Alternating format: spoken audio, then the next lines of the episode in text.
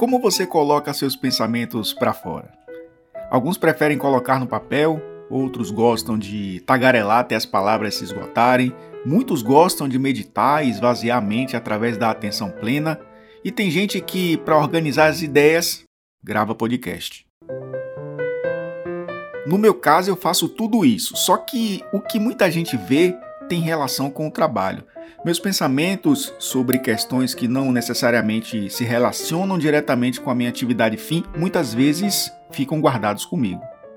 Eles continuarão guardados, só que aqui, nesse espaço.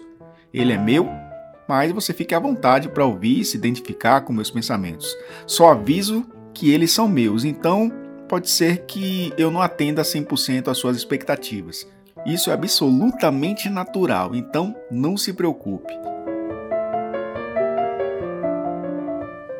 Aqui eu falo de tudo o que você imaginar. Compartilho minhas reflexões sobre a vida comigo mesmo, mas, ao mesmo tempo, deixando público os meus pensamentos. É como se fosse um livro aberto na biblioteca pública da sua cidade.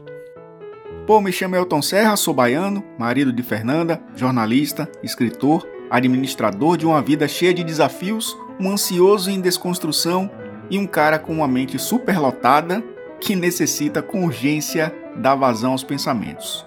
Por isso, seja bem-vindo à minha usina de ideias.